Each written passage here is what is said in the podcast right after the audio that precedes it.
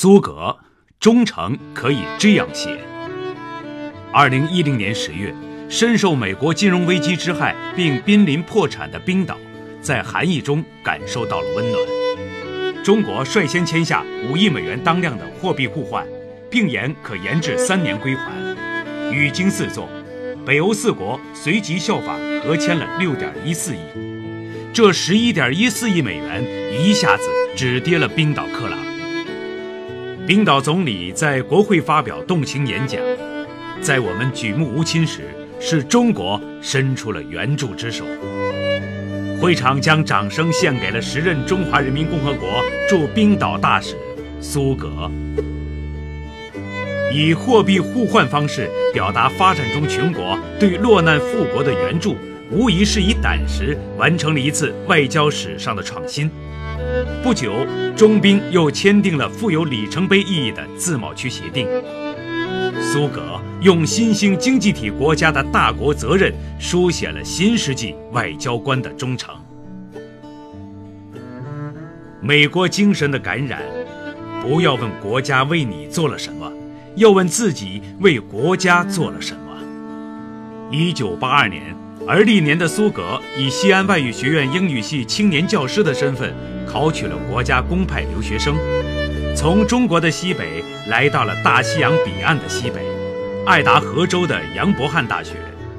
一年后，他选了该校肯尼迪国际问题中心攻读研究生，来圆外交梦，主修美国研究，辅修亚洲研究。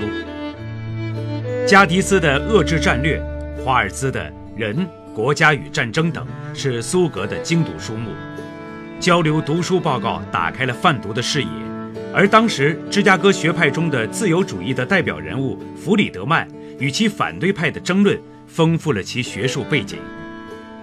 时值美国国家档案三十年开放，一九五五年至一九八五年解密文件都能自由翻阅，这给他写博士论文《美国对华政策的缘起》带来了极大的信心和便利。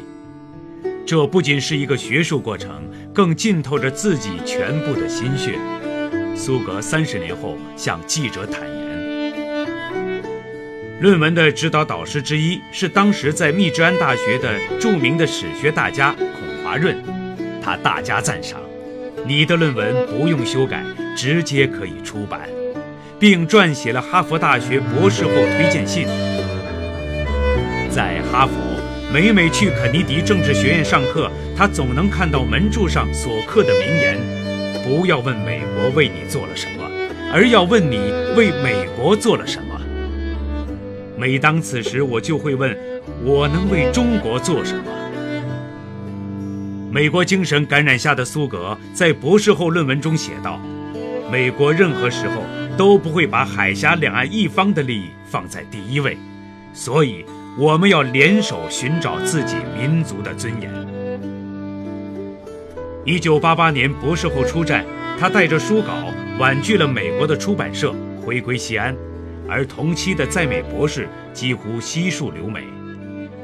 十年磨一书，三年悟实践。驻美参赞是不穿军装的文职军人。回国后。书稿出版因为需要自费，暂时搁置了，这反倒让苏格有更多时间再度深挖。我找到了当时能找到的所有资料。十年后的一九九八年底，美国对华政策与台湾问题终于出版，连续四次加印，一时洛阳纸贵。光明日报、华盛顿邮报等国内外媒体不吝赞美之词，汪道涵直接约谈并书赠辜振甫。称此书是给美国政府的礼物。一九九九年十二月的中央经济工作会议上，江泽民推荐了此书。其后在钓鱼台国际问题研讨会上介绍了苏格。不久，外交部长唐家璇来到苏格执教的外交学院面谈。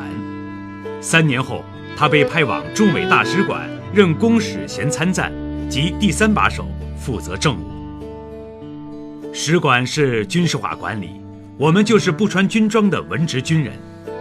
从此开始十一年外交官生涯的苏格总结外交官的本质。二零零三年至二零零六年间，国家主席胡锦涛两次赴美，每当高访期间，不分白天黑夜，白宫会谈的纪要一轮一轮、大范围、小范围，一一要在最短时间内整理出来。苏格清晰地记得，在联合国举行议长联盟大会期间，外交部把中美高层通话的任务交给了他，要在联合国会场上出现一部卫星电话，并保证准时通话，谈何容易？苏格说。关键时候找到能找到的人，说上能说的话，办得了能办的事。三能就是外交官对国家忠诚的表现。在美三年是九幺幺事件后中美关系的转型期，苏格自谓人生有了升华。二零零五年底，胡锦涛访美结束，走上舷梯之时，国务委员唐家璇对他说：“你该单飞了。”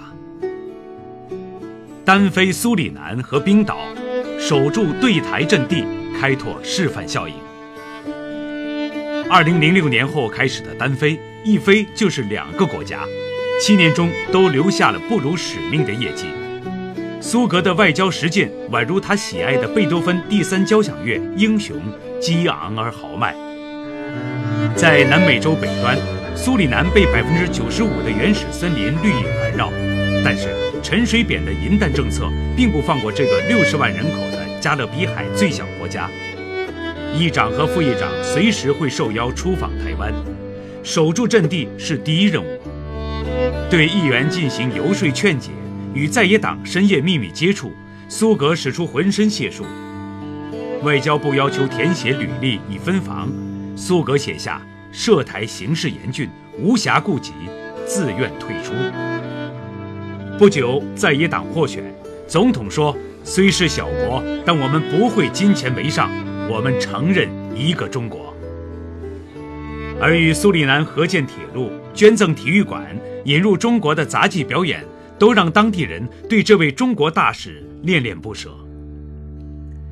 三年后，来到了冰岛，那里美丽安宁，足以使人受到心灵洗礼。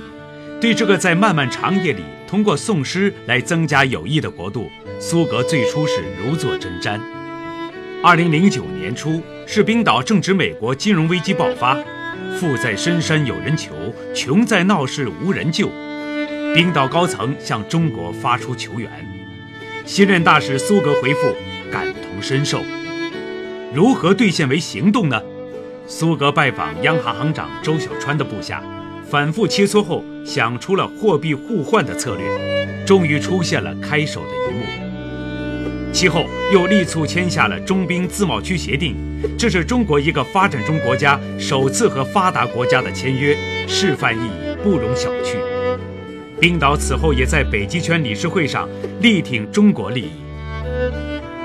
单飞七年，苏格历经洗礼，他理解了前辈的语重心长。外交官就是要把性命交付的职业，苏格以智慧表达了自己的忠诚。今年七月，苏格开始了老兵新传。在这位中国国际问题研究院新院长看来，被王毅称为中国外交第一智库的国研院就是国家队，具有强烈的国家属性和政治品格。这支队伍必须忠诚使命奉献，而又要甘做冷板凳而厚积薄发。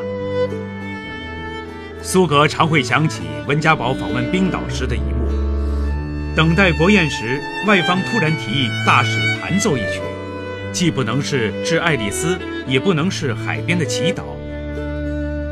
苏格自称如同走七步诗般坐定到钢琴前，最后弹奏了一曲《步步高》，满堂掌声。